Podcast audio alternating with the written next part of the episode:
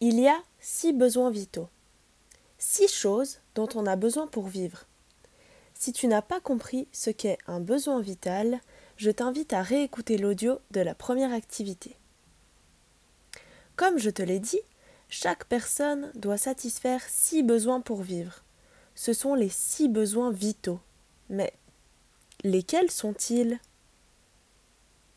Pour les retrouver, je te propose de mener une enquête à la maison.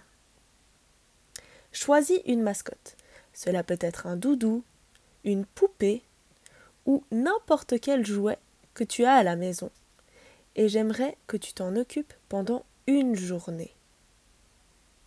J'aimerais que tu t'occupes de cette mascotte comme une vraie personne. Que fais-tu faire à ta mascotte? Réfléchis ensuite à quelles activités sont nécessaires pour que ta peluche soit en bonne santé et vive bien. Comme l'exemple que je t'ai donné avant, si tu ne donnes pas à manger à ta mascotte, elle ne sera pas en bonne santé. Essaye de trouver d'autres exemples.